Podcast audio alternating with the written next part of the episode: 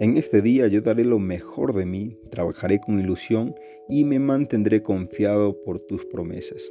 Hey, hola queridos amigos, hoy Dios tiene un mensaje especialmente para ti. Venid a mí todos los que estéis trabajados y cargados, que yo os haré descansar, lo dice Mateo 11:28. Querido amigo, querida amiga, haz conmigo esta oración. Amado Dios, gracias por darme los primeros rayos del sol que empiezan a llegar en mi ventana. El trinar alegre de las aves nos anuncian que un nuevo día ha llegado y yo estoy aquí enfrente de ti para darte gracias por la dicha de un nuevo despertar. Amén.